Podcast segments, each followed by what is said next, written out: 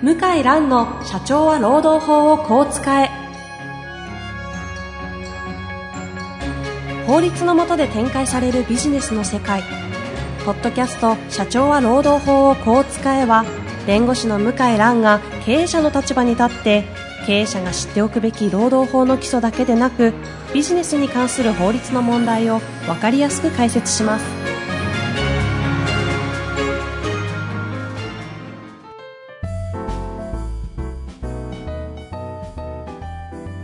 こんにちは、遠藤和樹です。向井蘭の社長は労働法をこう使え。向井さん本日もよろしくお願いいたします。はい、よろしくお願いします。さあ、今日はゲストをお招きしております。えー早速ご紹介したいと思います。えー本日はですね、ゲストとして税理士としてご活躍されている大久保啓太先生にお越しいただいております。大久保さん、よろしくお願いいたします。お願いします。はい。はい。はい。はい。お二人はね、お付き合いありますからね。そうですね。はい。まあ、なんでいらっしゃったのかと。はい。本の宣伝です。すいません。ま あそうです。まあ、というのは半分冗談で、本当半分本当なんですけど。いやいやちょうどですね、えっ、と、7月の21はい。ですかね。えー発売日が、はい。ダイヤモンド社から、えー書籍を、あの、大久保先生がですね、出されまして、ちょっとタイトルを読みたいなと思うので、はい、ご紹介いたしますね。えー書籍のタイトルがですね、えー借りたら返すな。一番得する儲かる会社に代わるお金の借り方、残し方。という、はい。激しいタイトルでした。そうですね。はい。税理士の先生、まあ、あの、昔からこういう本はあるんですけど、あの、はいはいもう十何年前からあるはずなんですよ。ありますね。うんえだから税理士の先生が書いてるのは、ないんじゃないかな。ほう。うん。僕が知る限りはないなさそうです。捕まりましたもんね。借りた金を返すな。あー、あの、名前は出さないけど、そうなんですね。あの、ええ、そうらしいですね。ああええそうですね。じゃあ、あのね、大久保先生も気をつけていただいて。まあ、とは言ってもですよ、私からすると、このね、番組の社長は労働法をこう使え。はい。ちょっと先輩、激しいタイトルの先輩に。先輩に。そうなんだ大丈夫なんですかっていうご助言をいただきたいなと。不安になってきたかだら。から同じダイヤモンド社っていうところが気になって、すごい気になってまして、あの、ええ、私もだいぶ人生が変わりましたから、それはいい意味で。え、いい意味で、あいい意味で。いい意味で。悪い意味じゃなくて、はい大久保先生も変わるんじゃないかなと。そういう印象ありますか、このタイトル。ありますね。あ特にね、先生がすごいのは、はい。同業者。あ。同業者に触れてるってこれも初めてじゃないかと思いますよね。お金の相談は税理士にするなってすごい。そうですね。言っちゃった。言っちゃいました。これはすごいよね言って。しまいましたね言って。しまいましでも、まあもちろん僕も税理士の先生って限られた人しか知らないんですけど、はいじゃあお金のプロかっていうと必ずしもそうではないなっていうのはうん。僕個人の印象でも思います。ね。うん。あくまでも納税の非常にあの詳しい専門家っていうのはあるんですけど、実際会社、僕の父も会社経営してましたから、ええ。倒産するときって現金がなくなるときだから、うん。だから納税イコール、こう会社の財務とはイコールではないんですよね。うん。そうですね。うん、しかもね、その、まあちょっと本題に入ると、うんこの金融機関との正しい付き合い方っていうのがありますよね。はいはいはい。これはすごい大事で、うん。うん。うちの父もそうだったけど、内容はあんま言えないけど、あの、真面目で義理がたい方ほど苦しむわけですよ。うん。うん。教えてくれないから誰も。うん特に地方になると。で、もう限られた選択肢しかないし、うんで、人づてで紹介されて、それが正しいと思って、はい。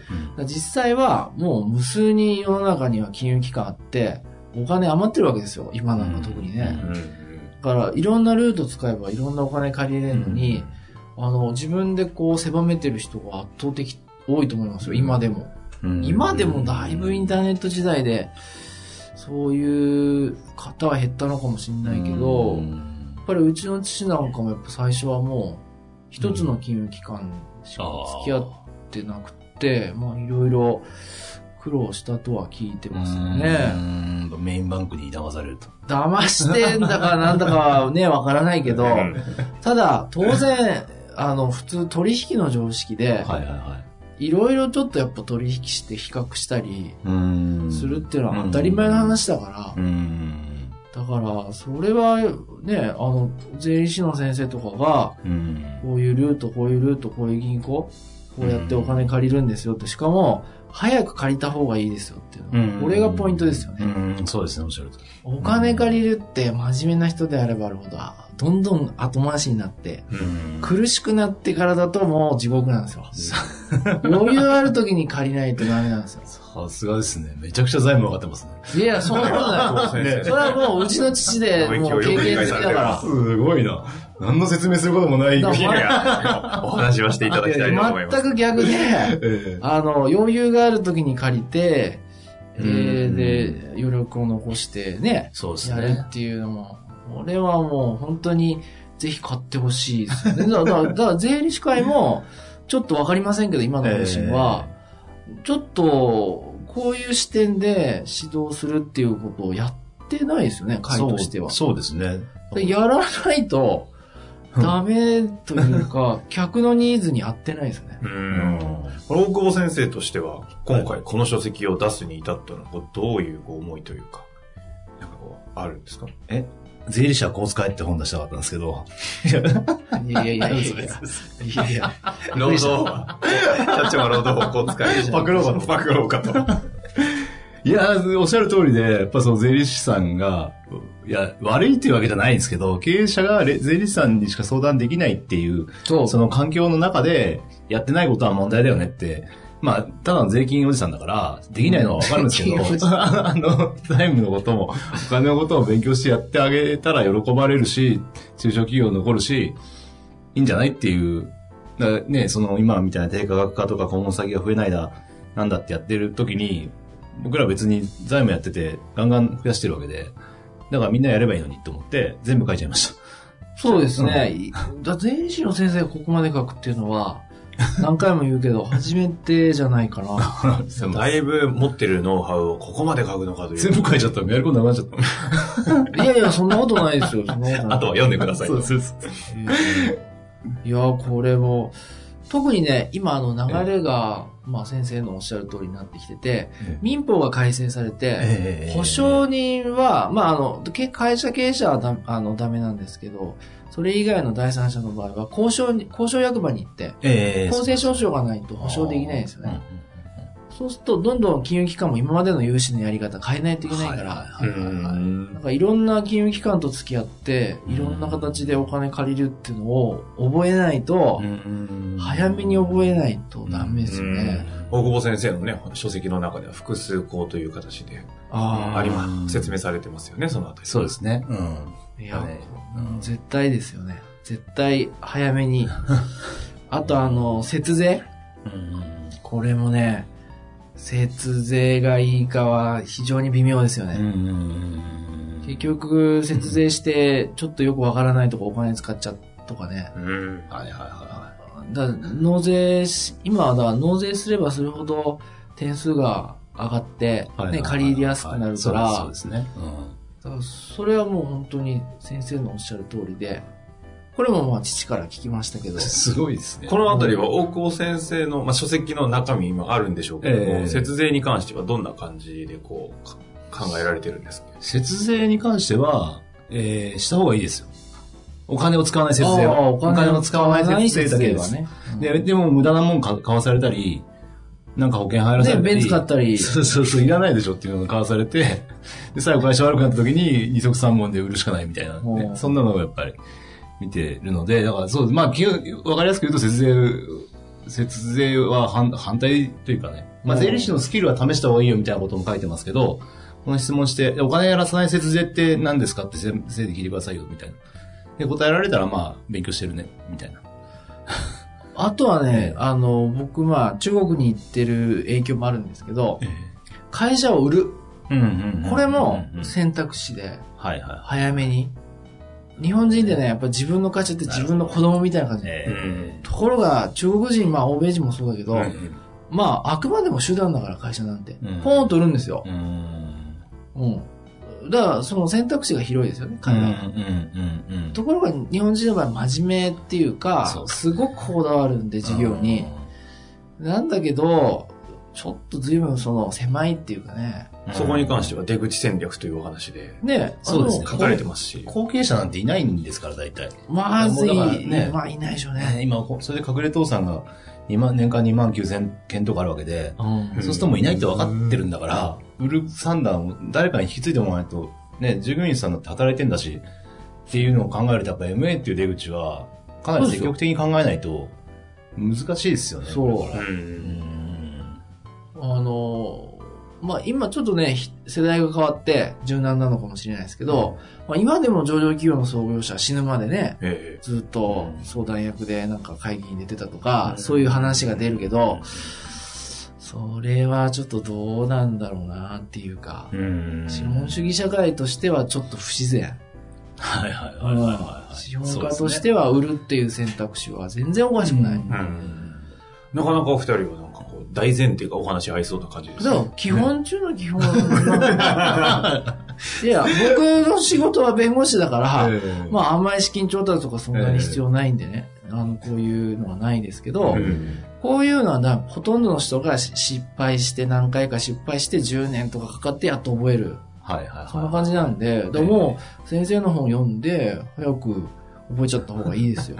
でも僕、逆にその、再生やってたから、失敗した人いっぱい見てきましたそうそうそう。おそらくこれ失敗から逆算して、あの、書かれてるから、うん非常に説得的だと思います。よくもそこまで推測できますね。で日本ってあの、失敗したら立ち上がれないじゃないですか。はいはいはいはい。会社経営失敗したらえ特に破産なんてしえちゃったらう。んでもそんなわけないんであって、別に一回失敗しても。うんもっとその、なんていうのかな、おおらかに起業しやすい体制整えないと、もうな、うんどんどん縮小して、日本全体が厳しいですよね、うんもうね。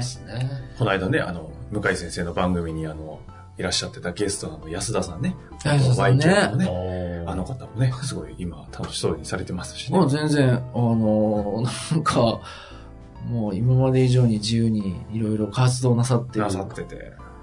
本当に貴重なんですね。あの、倒産しちゃうと、え情報を発信しなくなるんですよ。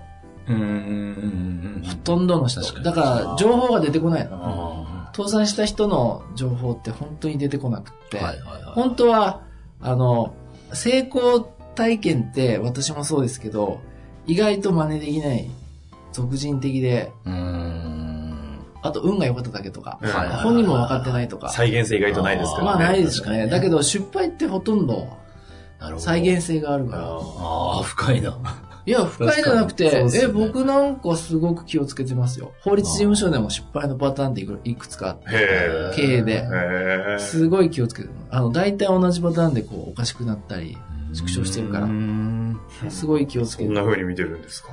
だってもう人間がやることだから失敗は大体共通するんですよ。その程度は先生の場合は、もうきっちり書いていただいてるから。だあからこれがね、税理士の先生が書くっていうのが素晴らしいですよね。そうなんですね。うんいやでも同業者から先生いじめられる可能性あるから。ー でしょうね。俺はいじめられると思あの、うよ。その時のマインドセットはぜひ、あの、アドバイスいただくの。いや、ネットを見ないことだ。遮断する。ひたすら、あマのジっす、か？ええ、G メールしか見ないみたいな。そんな大変だったんですか？あ、大変でしたよ。僕、僕だってそんな免疫なかったから、いいきなり嵐みたいに来ましたから。そんなに？えだでもそのぐらいの内容だからこそ、まあ今でもね、読んでもらってるっていうか。まあそうですよねうん真似できないと思いますよ。あのね私の本は、弁護士あれ真似できないと思うな。ですよね。だから先生も真似できないと思いますよ。だってやっぱりほら、同業者となんか仲良くしたいみたいなのがあるから。ああ、はいはいはい。ね僕嫌いですからね、同業。同業嫌いですか？やめてください。やっぱりこの本出すのにさらに煽ってどうするんですかいや、もう行こうかな。ネット見なきゃ僕嫌いではないけど、別に同業者とその、なんかねああにに気を使うっていうのは、なんかあんまり見ないですよ。多いじゃないですか、修行で。多い多い。ねすごい多い。なんですかね、なんかね。いや、お客さんに気使うそうですよね。べきであって、同業者に気使うべきじゃない。まあ、医師会とかでもなんか野球部入んないかみたいにあー、野球。絶対わかんないですよ。それはね、まず野球ができないってなんれでじじいと野球ができてたやめてください。ああ、すみません。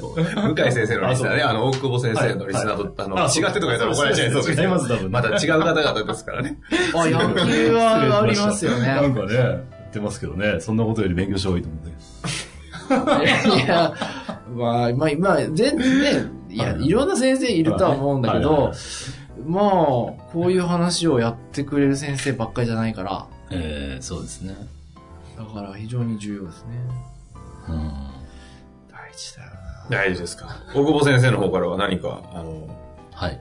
せっかく向井先生ですね、まあ、労働法の方々なので、ええで、あと経営者サイドというか会社側で、会社の経営者の方も、まあ結構聞いてるので、はいはいはいはいぜひ、見ていて、やっぱ悩むのは人の問題とお金の問題ですから、そうですね小さい会社も大きい会社もえ共通してますから、ぜひ、読んでいただきたい。えー すごいね、押してくれ7ます月21え1ですね、発売日は。21ってのはなんだ？えーそれは曜日のことですかね。え、金曜日。金曜日。金曜日ですねあ、金曜日にぶつけてきたんですね。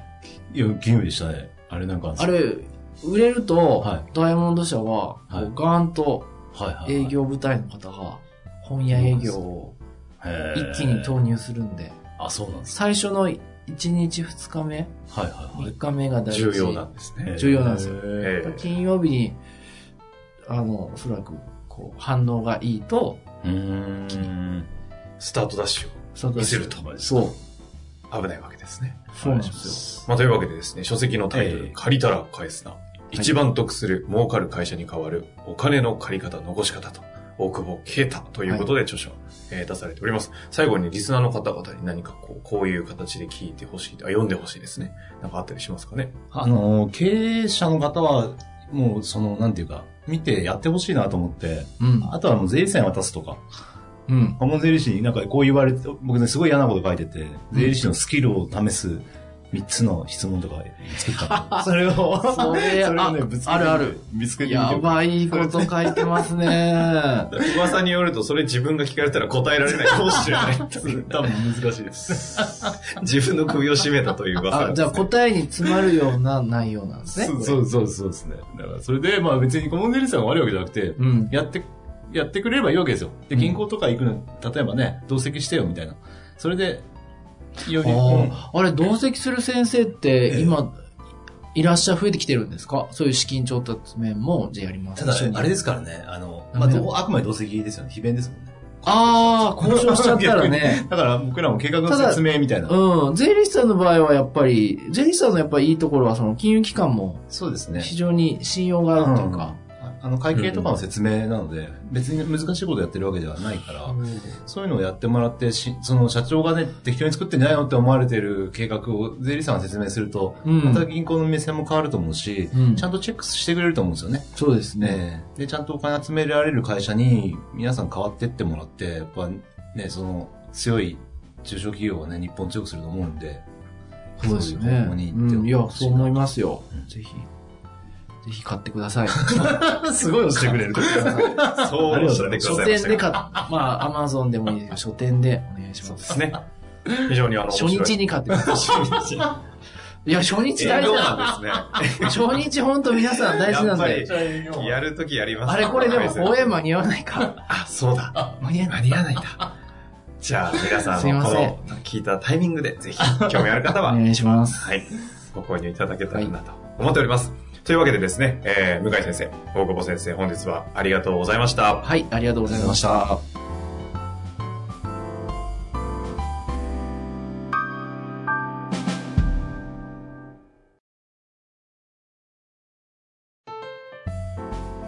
本日の番組はいかがでしたか？番組では向井蘭への質問を受け付けております。ウェブ検索で向井ロームネットと入力し、検索結果に出てくるオフィシャルウェブサイトにアクセス。その中のポッドキャストのバナーから質問フォームにご入力ください。たくさんのご応募お待ちしております。